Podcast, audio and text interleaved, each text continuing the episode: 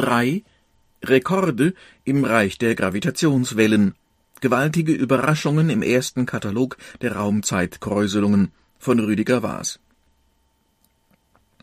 Das energiereichste Ereignis im Universum, das jemals auf der Erde registriert wurde, geschah, als es die Erde noch nicht gab. Rund fünf Milliarden Jahre dauerte es, bis seine Auswirkungen dort ankamen, wo sich heute unser blauer Planet durchs All bewegt und Wissenschaftler den Kosmos erforschen. Kein Licht oder andere elektromagnetische Strahlung kündet von dem Inferno, das sich damals in einer fernen Galaxie ereignete. Und doch wurde umgerechnet die gesamte Masse von fünf Sonnen in Energie umgewandelt, im Bruchteil einer einzigen Sekunde, rund vier mal zehn hoch 49 Joule pro Sekunde. Ein solches intergalaktisches Beben hätte sich niemand vorstellen können, bevor Albert Einstein 1905 seine spezielle Relativitätstheorie schuf, mit der Entdeckung der Energie-Masse-Äquivalenz sowie 1915 seine allgemeine Relativitätstheorie mit der Entdeckung der gekrümmten Raumzeit. Doch bald werden derart bizarre Einsichten in kosmische Ungeheuerlichkeiten zum Alltag gehören. In wenigen Monaten könnten sogar noch bombastischere Untergangssignale erhascht werden, und das ist erst der Anfang. Die wahrlich erschütternde Botschaft von der Physiker am 1.12.18 auf dem Gravitational Wave Physics and Astronomy Workshop an der University of Maryland in College Park berichtet hatten, ließ die Raumzeit selbst erzittern. Zwei schwarze Löcher von etwa 51 und 35 Sonnenmassen waren immer schneller umeinander spiralisiert, bis sie mit fast der halben Lichtgeschwindigkeit kollidierten. Dabei entstand eine Kaskade von Gravitationswellen, wie sie Einstein 1916 erstmals beschrieben hatte. Die gemessenen Frequenzen sind dieselben wie die der Schlager, die aus dem Radio trällern aber der Schlag ins Gefüge der Raumzeit löste keinen Sturm von Schallwellen aus, die ja Luft voraussetzen, sondern die Raumzeit selbst war und ist das Übertragermedium. Ihre Schwingungen hatten die Wissenschaftler mit äußerst subtilen Messinstrumenten erhascht. Erschütternde Botschaften.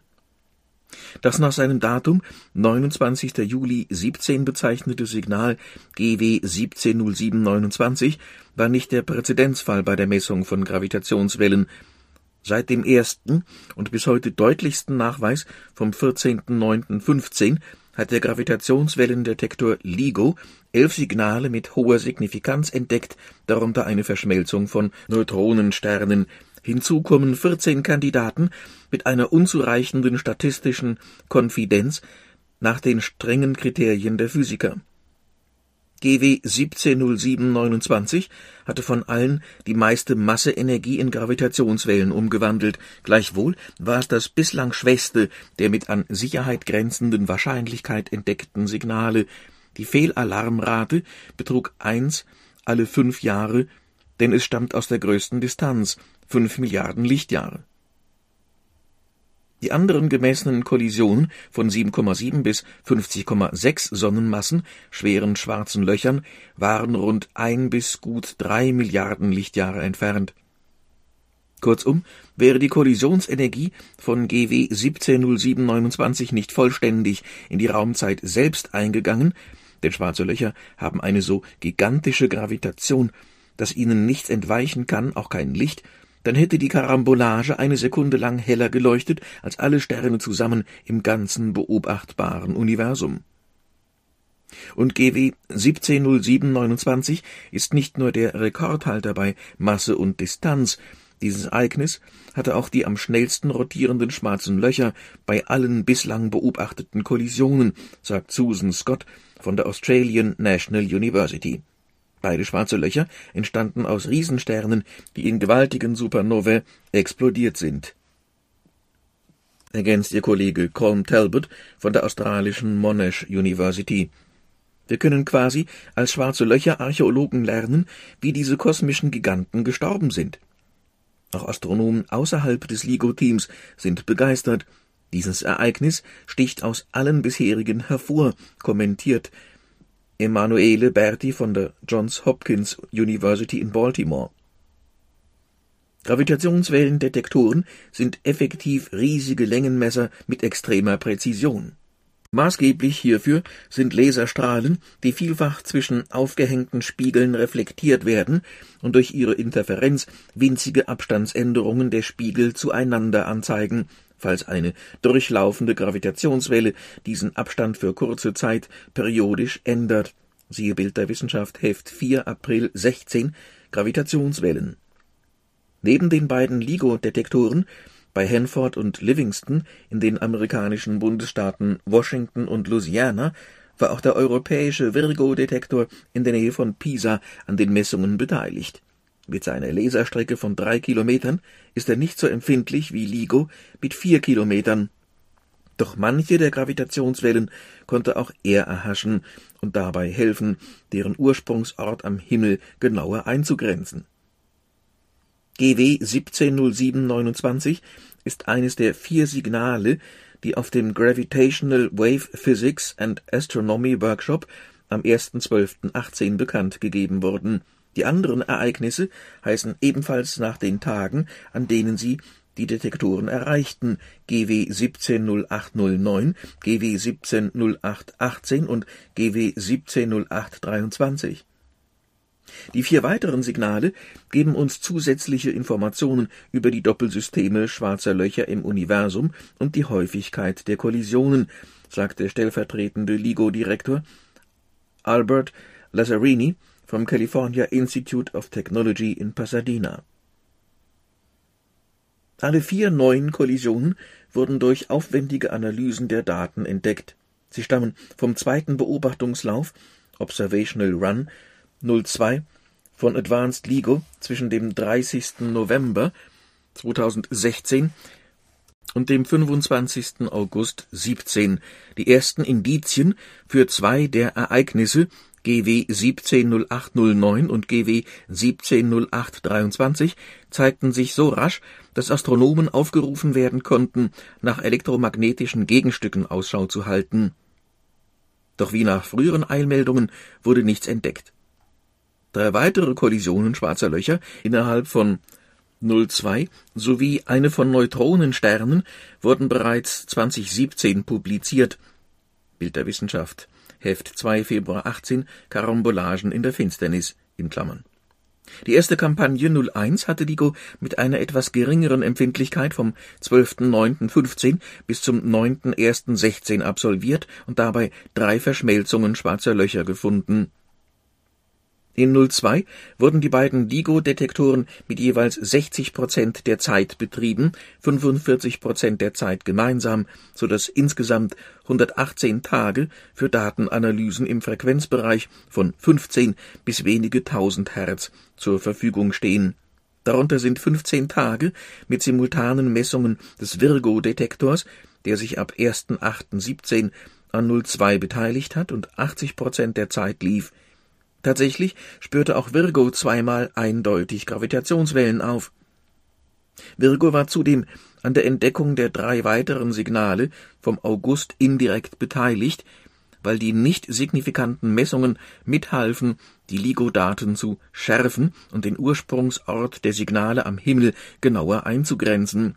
Dennoch ist dieser bei allen schwarzen Löchern viel zu ungenau, um ihn mit einer bestimmten Galaxie in Einklang zu bringen, zumal bei der Kollision ja keine elektromagnetische Strahlung gemessen wurde. Die meisten schwarzen Löcher konnten daher nur auf riesige streifenförmige Regionen am Himmel eingegrenzt werden, mit der scheinbaren Fläche von 435 bis 8250 Vollmonden. Die größte Genauigkeit gelang bei dem aus 2,5 Milliarden Lichtjahren Distanz stammenden Signal GW 170818 am Nordhimmel mit Hilfe von Virgo wurde die Kollision auf 39 Quadratgrad lokalisiert, was allerdings immer noch 195 Vollmondflächen entspricht. Eine Beförderung und 14 Kandidaten. Das LIGO-Team hat auch die Messungen im 01-Zeitraum noch genauer untersucht. Möglich wurde die Präzisionssteigerung durch ein besseres Verständnis der Detektoren, eine genauere Eichung und somit Datenreinigung und Kalibrierung sowie eine insgesamt größere Datenmenge und daher eine bessere Fehlerstatistik. Bei der Neuauswertung fand sich kein weiteres definitives Indiz für ein Gravitationswellensignal. Sie stärkte aber die Konfidenz des bereits im Februar 16 bekannt gegebenen Kandidaten LVT 151012 in Klammern LIGO Virgo Trigger vom 12.10.15, so dass dieses Signal nun als echt interpretiert wird und daher jetzt GW 151012 heißt. Es stammt aus der Kollision zweier schwarzer Löcher mit etwa 23 und 14 Sonnenmassen in rund 2,5 Milliarden Lichtjahren Entfernung. Modernste Wellenformmodelle, fortschrittliche Datenverarbeitung und eine bessere Kalibrierung der Instrumente haben es uns ermöglicht, astrophysikalische Eigenschaften von bereits bekannt gegebenen Ereignissen noch genauer zu ermitteln, sagt Alessandra Buonanno, Direktorin am Albert Einstein Institut in Potsdam und Professorin an der University of Maryland. Die inzwischen elf mit hinreichender statistischer Signifikanz nachgewiesenen Gravitationswellen hatten die Forscher mit Hilfe dreier unabhängiger Analysen in den Daten aufgespürt. Zwei davon die Matched-Filter-Analysen basieren auf komplexen relativistischen Modellen der Verschmelzungen kompakter Doppelsysteme in einem weiten Massenspektrum sowie den dabei abgestrahlten Gravitationswellen. Hinzu kommt eine Suche nach kurzen Gravitationswellenausbrüchen ohne ein Filtermodell. Den Filteranalysen gingen außerdem 14 schwächere Signale ins Netz, die als Gravitationswellenkandidaten bezeichnet werden Drei ereigneten sich im Jahr 2015, zwei im Dezember 16, die anderen zwischen Februar und August 17. Ihre Fehlalarmrate lag bei weniger als eins pro 30 Tagen.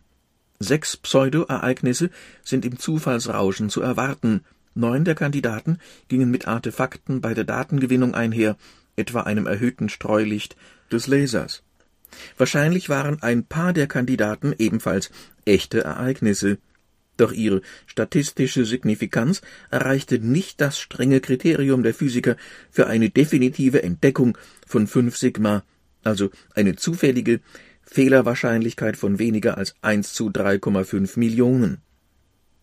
Obwohl es der Fall sein kann, dass einige der marginalen Trigger einen astrophysikalischen Ursprung haben, können wir nicht feststellen, welche das sind, schreibt das LIGO Virgo Forschungsteam. Schlüsseltechnologien aus Hannover. Das Wissenschaftlerteam hat nun alle Kennziffern in einem Katalog zusammengestellt. Siehe www.gw-openscience.org-Katalog. Er enthält eine gründliche Analyse der elf Gravitationswellenmessungen, die in 01 und 02 gefunden wurden, sagt Michael Pürrer, der auf dem Workshop an der University of Maryland auch die wichtigsten Resultate vorgestellt hat. Er forscht in Potsdam am MPI für Gravitationsphysik in Klammern Albert Einstein Institut AEI. Überhaupt trugen zahlreiche Wissenschaftler dort und am AEI Hannover sowie an der Uni Hannover viel zur Beobachtung und Interpretation der Signale bei.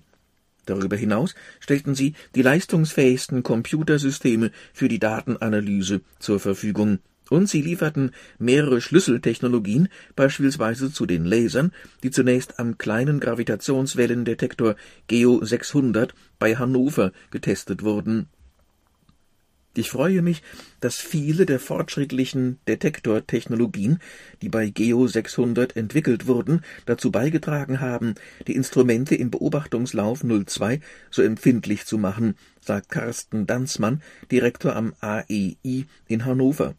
Demnächst kommt eine weitere Methode bei LIGO und Virgo zum Einsatz, für die Geo 600 Pionierarbeit geleistet hat. Gequetschtes Licht. Es besteht aus Quanteneffekten und wird die Präzision der Lasermessungen wohl schon im Beobachtungslauf 03 weiter erhöhen. 03 soll im Frühjahr 2019 beginnen. Der ursprünglich für Herbst 18 geplante Start musste verschoben werden, weil die Wartung und Verbesserung der Detektoren länger dauerte. Die technischen Herausforderungen sind immens, doch mit weiteren Empfindlichkeitssteigerungen von LIGO und Virgo sowie der Aussicht, dass der japanische Gravitationswellendetektor Kagra möglicherweise schon gegen Ende von 03 erstmals in Betrieb gehen wird, in Klammern siehe der Neue im Team auf Seite 33, stehen die Chancen für weitere Entdeckungen gut. Die nächsten Messungen 2019 werden viele Gravitationswellenkandidaten liefern und die Wissenschaft dazu wird entsprechend wachsen, sagt LIGO-Sprecher David Shoemaker vom Massachusetts Institute of Technology. Es ist eine äußerst aufregende Zeit. Der Sprecher des Virgo-Teams, Jo van den Brandt von der Uni Amsterdam, äußert sich ebenfalls zuversichtlich.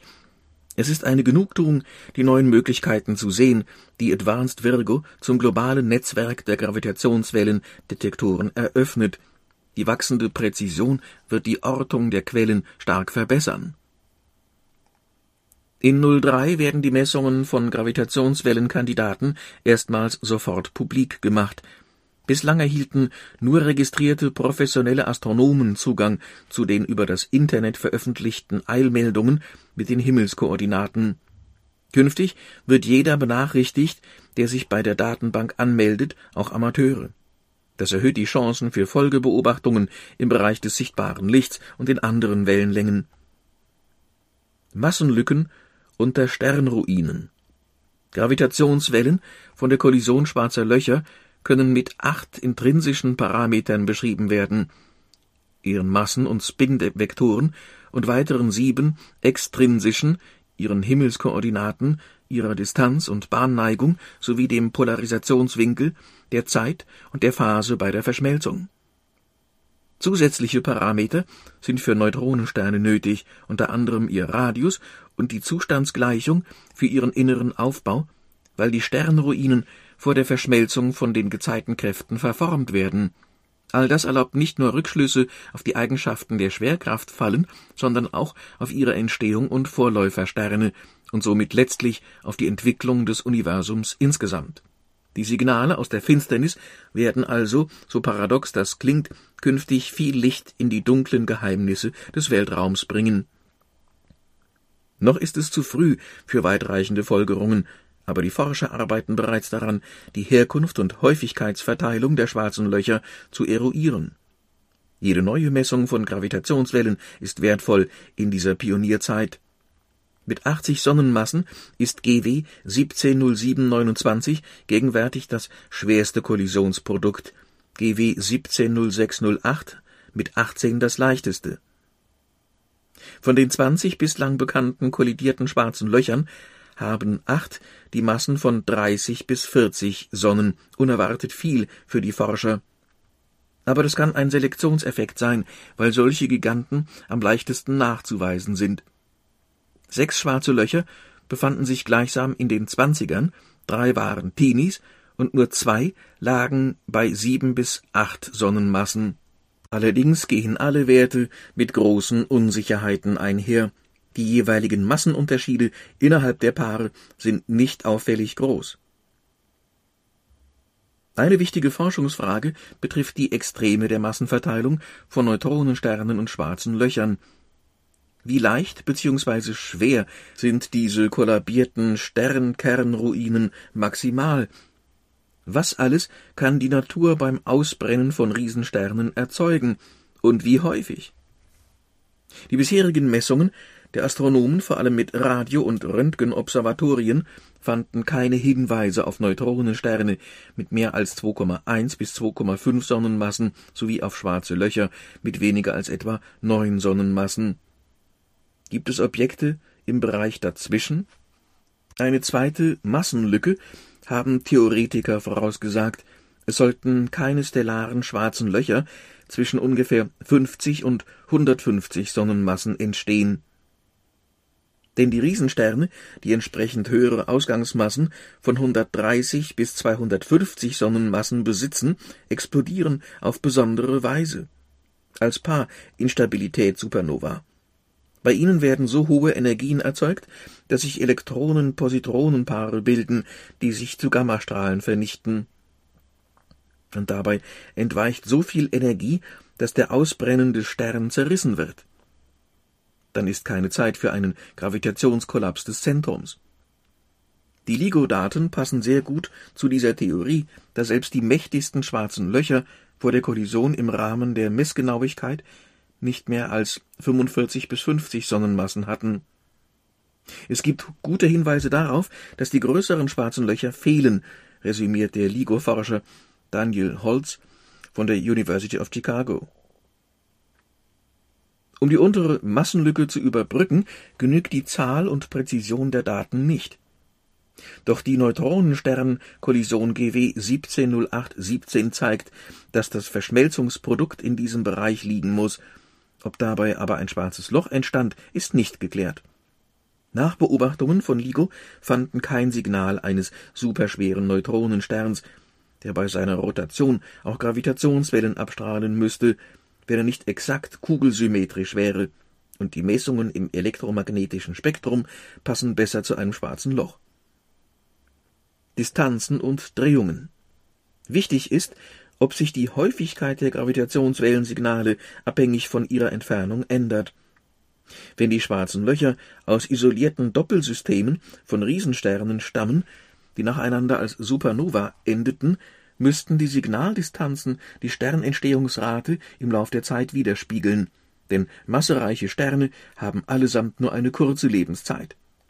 Das Maximum der Sternentstehungsrate liegt bei einer Rotverschiebung von etwa z gleich 2, entsprechend einem Alter des Universums von gut drei Milliarden Jahren. Noch reichen die LIGO-Daten nicht aus, um solche Zusammenhänge zu erschließen. Immerhin sehen die Forscher bereits erste Indizien dafür, dass die Gravitationswellenquellen mit der Distanz zunehmen, im frühen Universum also etwas häufiger sind. Allerdings beziffert das LIGO-Virgo-Team diese Entfernungsabhängigkeit bislang nur mit 88 Prozent Wahrscheinlichkeit, bei weitem nicht genug für eine valide Aussage. Unklar ist zudem, woher die Doppelsysteme Schwarze Löcher stammen. Es gibt eine Fülle von Hypothesen. Favorisiert werden Zwillingsgeburten aus isolierten Doppelsternen und Partnervermittlungen in dichten Sternhaufen, siehe Bild der Wissenschaft Heft 9, September 16, der Tanz der schwarzen Löcher. Diskutiert werden aber auch Szenarien hierarchischer Dreierkollisionen, Bildungsprozesse in Galaxienzentren oder bei Materiescheiben um schwarze Löcher und sogar eine Entstehung primordialer schwarzer Löcher in den ersten Sekundenbruchteilen des Universums. Siehe Bild der Wissenschaft Heft 11 November 16 schwarze Löcher aus dem Urknall. Alle diese Modelle sind im Prinzip überprüfbar, denn sie machen unterschiedliche Voraussagen zu den Häufigkeitsverteilungen der Massen, Drehimpulse, Achsenneigungen, Orbitaleigenschaften sowie zu den Distanzen der Doppelsysteme. Indizien gesucht. Will M. Farr von der University of Birmingham in England hat mit seinen Kollegen bereits vorgerechnet, dass nicht Tausende von Messungen nötig sind, um Klarheit zu erlangen, sondern dass sich eine Entscheidung bereits mit vielleicht nur einem Dutzend weiteren Ereignissen abzeichnet, was Anfang der 2020er Jahre der Fall sein sollte. Wir können viel tun mit wenigen Datenpunkten, sagt er. Unklar ist, wie repräsentativ die Messungen sind. Gegenwärtig hören wir nur die größten Kracher. Noch machen sich die Rotationsdaten rar. Bei zwei Kollisionen GW 151226 und GW 170729 hat sich zumindest eines der beteiligten schwarzen Löcher gedreht. Die bisherigen Messungen deuten auf einen geringen Spin bei der Entstehung der schwarzen Löcher hin. Das spricht gegen Mehrgenerationenmodelle, bei denen wenigstens ein schwarzes Loch im Doppelsystem aus einer früheren Kollision stammt. Noch haben wir nicht genug Daten, um zu wissen, woher die schwarzen Löcher kommen. Ich würde allerdings darauf wetten, dass zumindest die schwersten aus Kugelsternhaufen stammen, sagt Carl Rodriguez vom MIT, ein Spezialist für gravitative Interaktionen schwarzer Löcher. Leider sieht es so aus, als ob viele schwarze Löcher sehr langsam rotieren, so dass die Ausrichtung ihres Spins vielleicht kein Hinweis auf ihre Entstehungsart ist dann brauchen wir andere Indikatoren.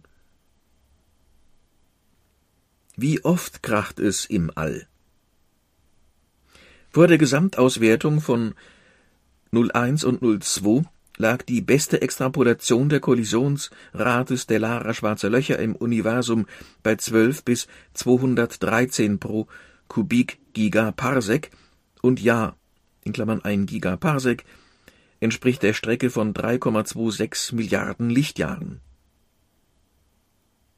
Der obere Wert ist nur schwer mit schwarzen Löchern zu vereinbaren, die allesamt aus kollabierten Sternen stammen, und würde ihnen einen signifikanten Anteil an der ominösen dunklen Materie im Weltraum zuschreiben. Dann müsste sogar das Standardmodell der Kosmologie hinterfragt werden. Die aktuelle Analyse korrigierte die Abschätzung allerdings etwas nach unten auf 9,7 bis 101 Ereignisse pro Kubik-Gigaparsec und Jahr. Als Mittelwert mit großen Unsicherheiten gibt das LIGO-Virgo-Team je nach Filteranalyse 53 bis 57 Kollisionen pro Kubik-Gigaparsec und Jahr an.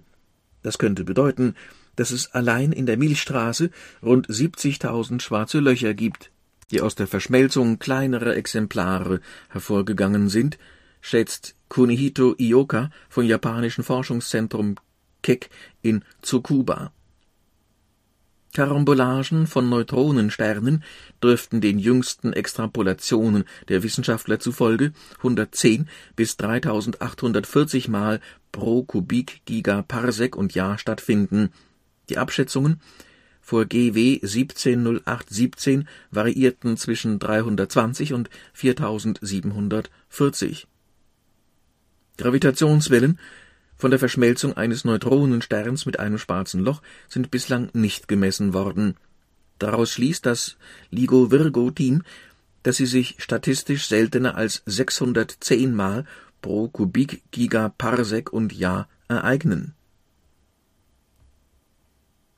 Alle zwei Wochen ein Treffer. Fest steht, dass es im Universum von Gravitationswellenquellen im Frequenzbereich irdischer Detektoren nur so wimmelt. Schon jetzt genügt die Empfindlichkeit von LIGO und Virgo, um im laufenden Betrieb durchschnittlich alle 15 Tage ein Signal zu empfangen, je nach Empfindlichkeit der Detektoren im nächsten Beobachtungszeitraum 03 ist mit mindestens zwei weiteren Entdeckungen pro Monat zu rechnen Insgesamt werden es hunderte Kollisionen von schwarzen Löchern und viele Dutzend von Neutronensternen in der voraussichtlichen Gesamtbetriebszeit von LIGO, Virgo und Kagra sein. Doch das ist nicht alles. Höchstwahrscheinlich gibt es noch viel heftigere Kollisionen im All, die den bisherigen Rekordhalter GW 170729 gewaltig übertreffen Sie sind allerdings aufgrund der seismischen Unruhe der Erde nur vom Weltraum aus messbar, denn sie verraten sich durch Gravitationswellen bei tiefen Frequenzen zwischen 0,0001 und 0,1 Hertz. Nach ihnen Ausschau halten soll voraussichtlich ab dem Jahr 2034 das Satellitentrio LISA in Klammern Laser Interferometer Space Antenna, das gerade entwickelt wird. Eine äußerst erfolgreiche Testmission, Lisa Pathfinder, hat bereits demonstriert, dass dieser ambitionierte Plan realistisch ist. Siehe Bild der Wissenschaft, Heft 10 Oktober 16, atemberaubende Präzision.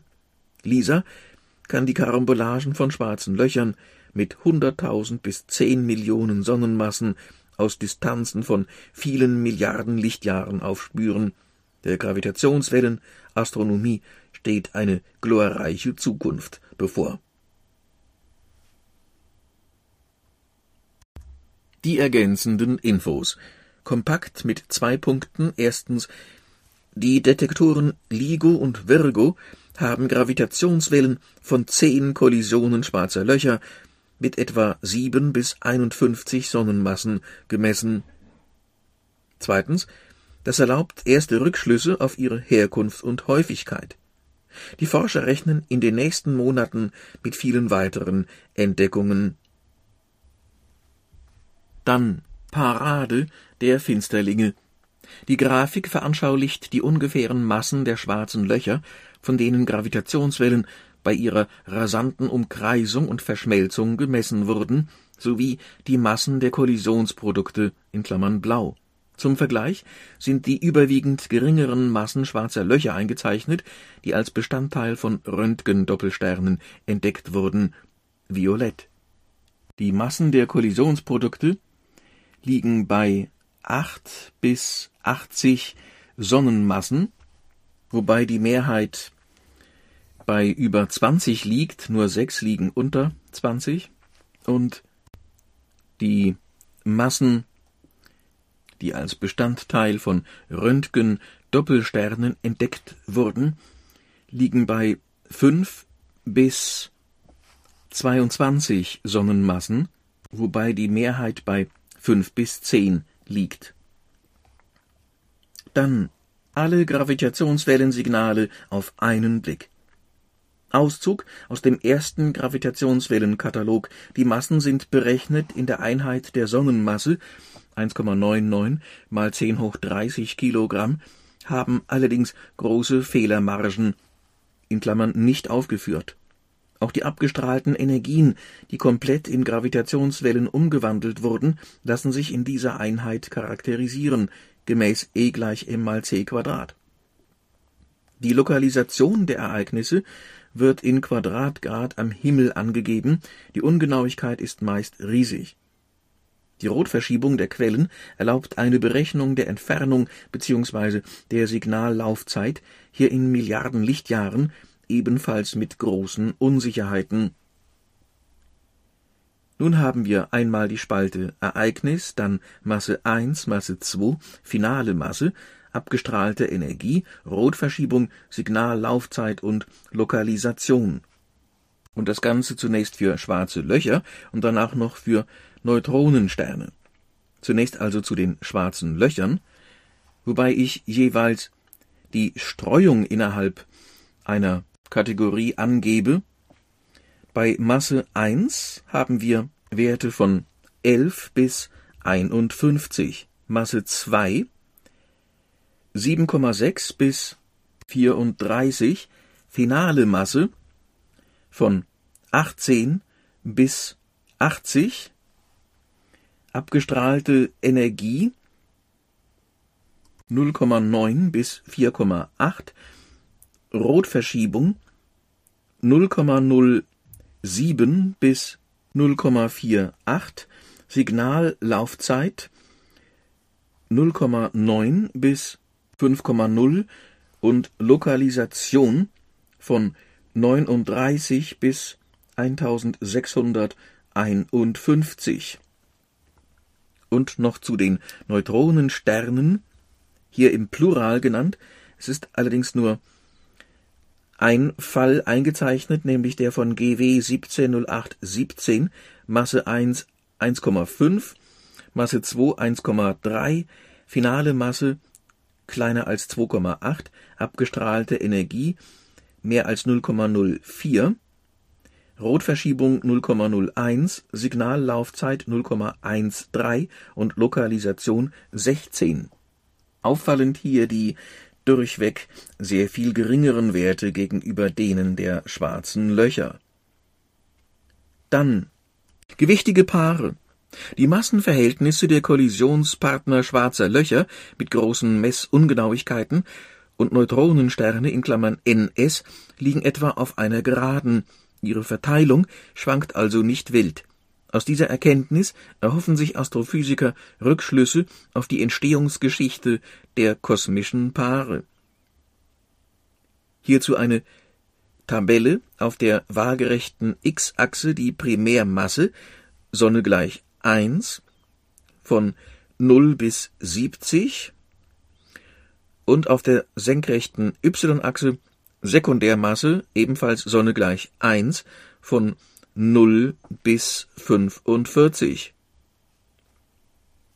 Nun, die eingezeichnete Linie verläuft annähernd linear, das heißt also bei einer Primärmasse von etwa 1 haben wir auch eine Sekundärmasse von etwa 1, dann der nächste Wert bei 11 für x ergibt für y 8,5. Ein mittlerer Wert bei 30 bzw. 31 ergeben sich 20 bzw. 26 auf der x-Achse und der Extremwert 51 ergibt knapp 35 Sekundärmassen. Dann ferne Riesen. Die Grafik zeigt die Unsicherheiten in der Distanz der gemessenen Gravitationswellensignale abhängig von der Masse. Je schwerer die schwarzen Löcher sind, desto größer ist die Entfernung, aus der sie noch detektiert werden können.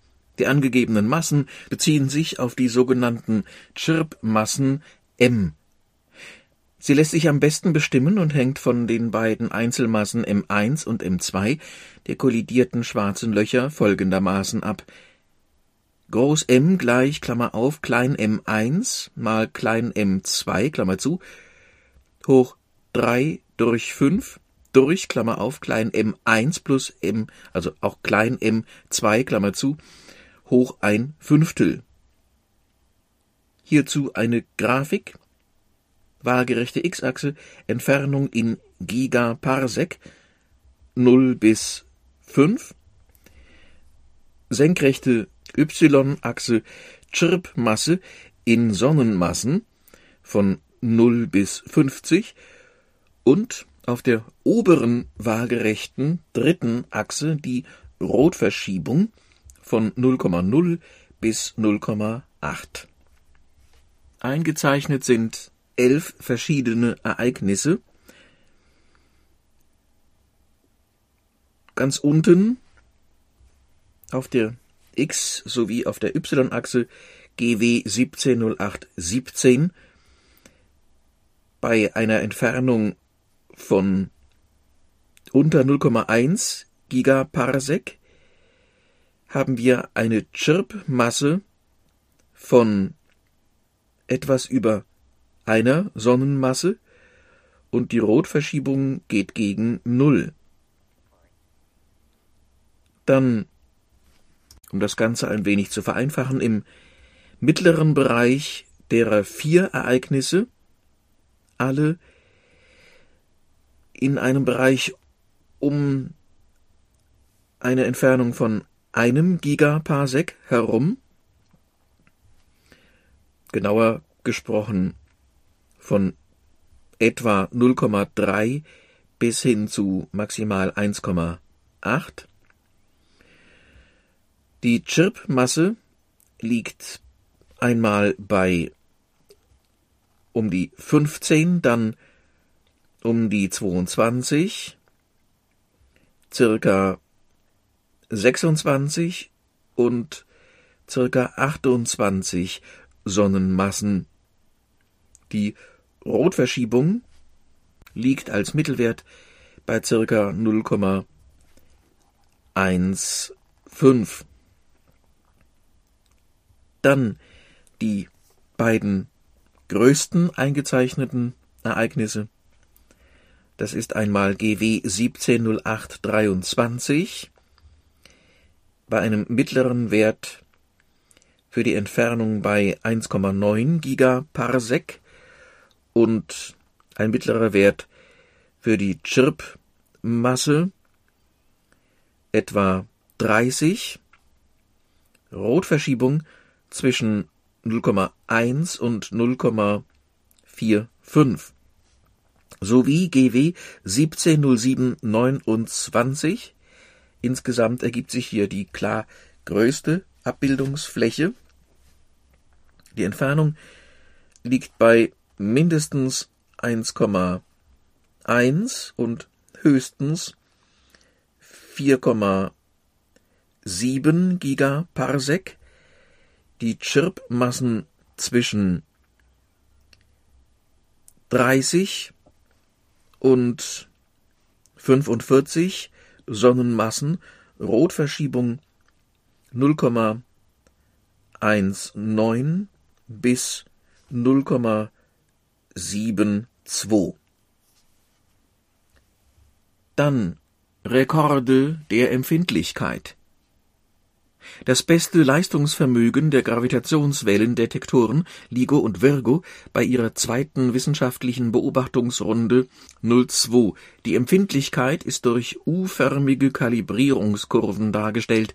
Nur Signale, die so stark sind, dass sie oberhalb der Kurven auftreten, können gemessen werden die Zacken markieren Bereiche, die durch externe und interne Störungen verrauscht sind, vor allem durch Stromleitungen, Vibrationen der Spiegelaufhängungen und bekannte elektromagnetische Störquellen sowie absichtliche Linien zur Eichung. Die Messungen werden begrenzt durch thermisches Rauschen der Spiegelaufhängungen, seismische Störungen und Quanteneffekte des Laserlichts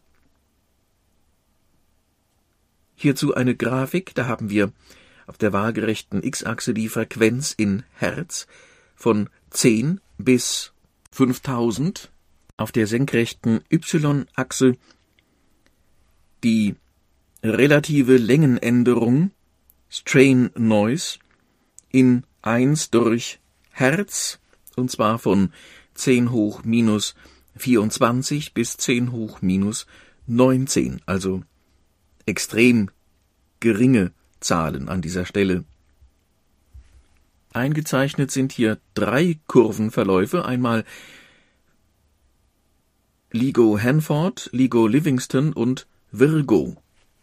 Ich orientiere mich hier im Wesentlichen an Mittelwerten der drei Detektoren, einmal bei Frequenz 10 Hertz in der Mitte ein Wert von 10 hoch minus 20, dann bei 100 Hertz um die 10 hoch minus 23, bei 1000 Hertz zwischen 10 hoch minus 23 und 10 hoch minus 22 und dann schließlich bei 5000 Hertz.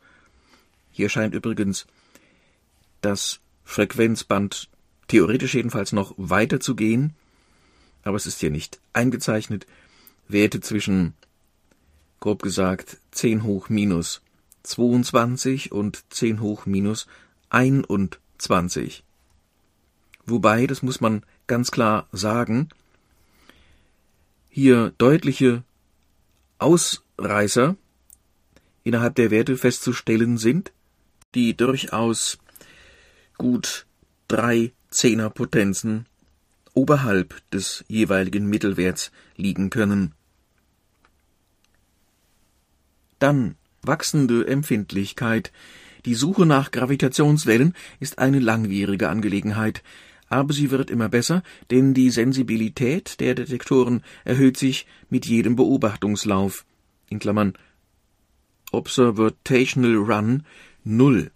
Im Zeitstrahl eingezeichnet sind die absolvierten 01 und 02 und geplanten Beobachtungsphasen. Der japanische Kagra-Detektor wird vielleicht schneller mit seinem ersten Einsatz beginnen, um gemeinsam mit LIGO und Virgo zu messen. Die Zahlen geben die Empfindlichkeit an, sie bedeuten die maximale Entfernung in Megaparsec, bei der ein Detektor noch die Gravitationswellen von der Kollision zweier Neutronensterne mit jeweils 1,4 Sonnenmassen nachweisen kann, gemittelt über den Gesamthimmel und mit der achtfachen Signalstärke gegenüber dem Detektorrauschen. Weil das erforschbare Volumen mit der dritten Potenz der Distanz wächst, vergrößert sich der Suchraum mit jeder Empfindlichkeitssteigerung enorm Hier also nun die Werte nacheinander für LIGO, Virgo und Kagra.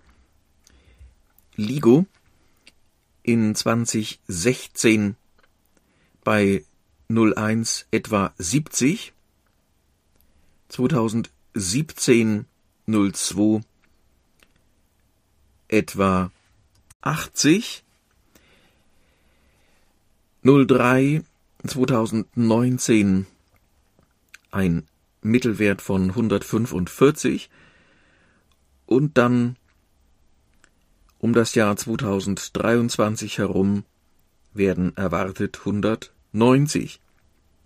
Die Werte für Virgo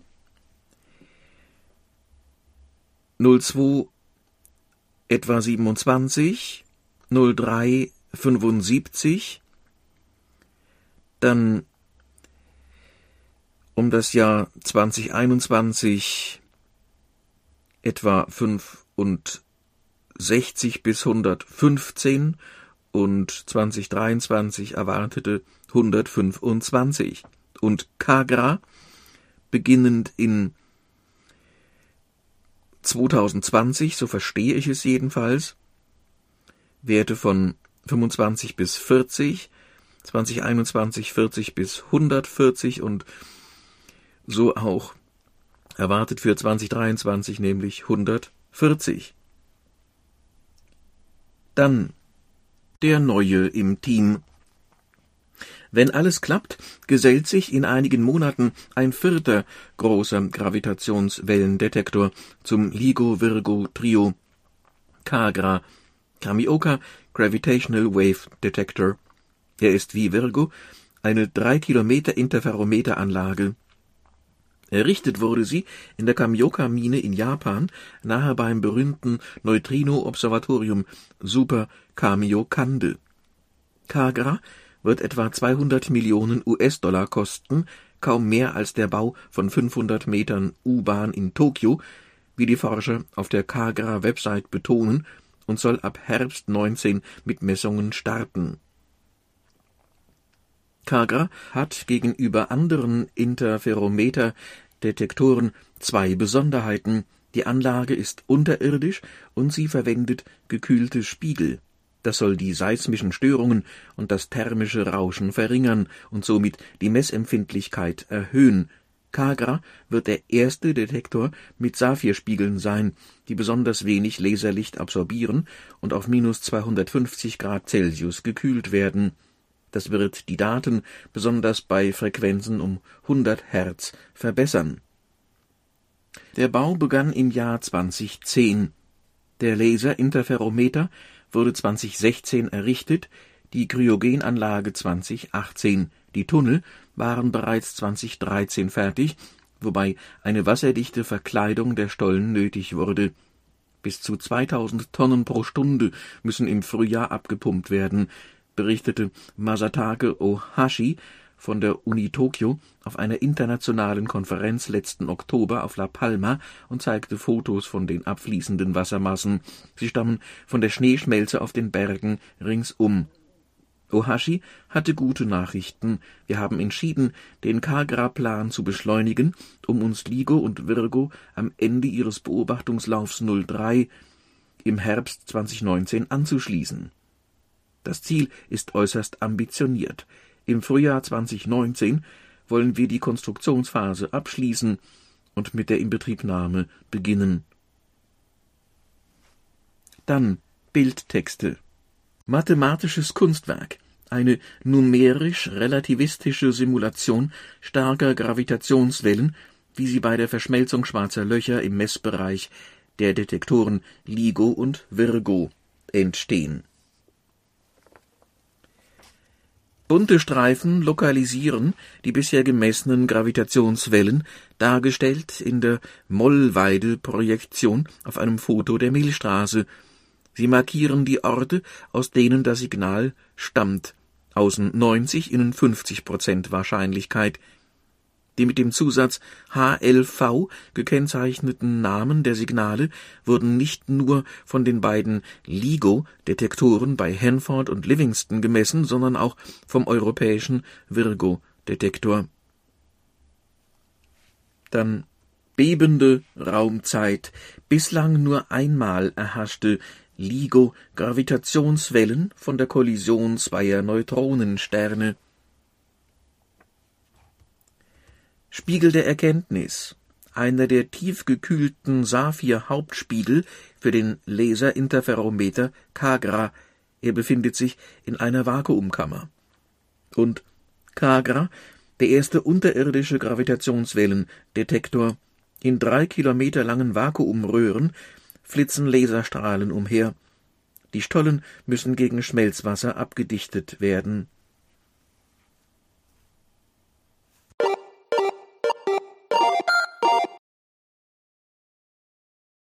Ja, soweit die Kostprobe aus Bild der Wissenschaft. Wenn Sie allmonatlich gut informiert sein mögen über Medizin, Biologie, Technik, Soziologie, Psychologie, Archäologie, Anthropologie, Astronomie, Geographie und Geologie, dann sind Sie bei mir richtig. Frank Winterstein, Geschwister Schollstraße 24a, 35039 Marburg. Telefon 0170 145 8843. E-Mail winterbottom, geschrieben wieder Winter, B-O-T-T-O-M, wie Maria. Das Abo kostet 91,20 Euro, das ist der gleiche Preis wie für die Druckausgabe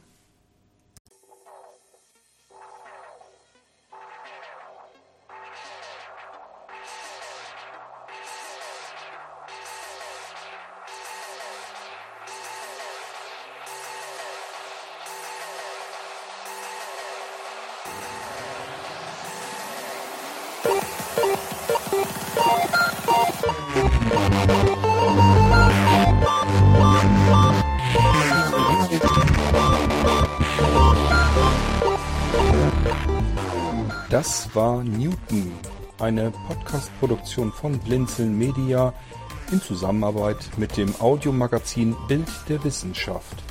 Gern kannst du uns kontaktieren, entweder über das Kontaktformular unserer Homepage www.blinzeln.org oder aber per E-Mail an podcast.blinzeln.org. Immer dran denken, Blinzeln schreibt man in unserem Fall mit einem D in der Mitte. Unser Podcast-Anrufbeantworter steht dir natürlich auch zur Verfügung unter der deutschen Telefonnummer 05165 439 461 und wenn du aus dem Ausland anrufst, einfach die vorangegangene 0 gegen die 0049 für Deutschland ersetzen. Wir bedanken uns für dein Interesse und freuen uns darauf, wenn du auch beim nächsten Mal bei einem unserer Podcasts wieder mit dabei bist.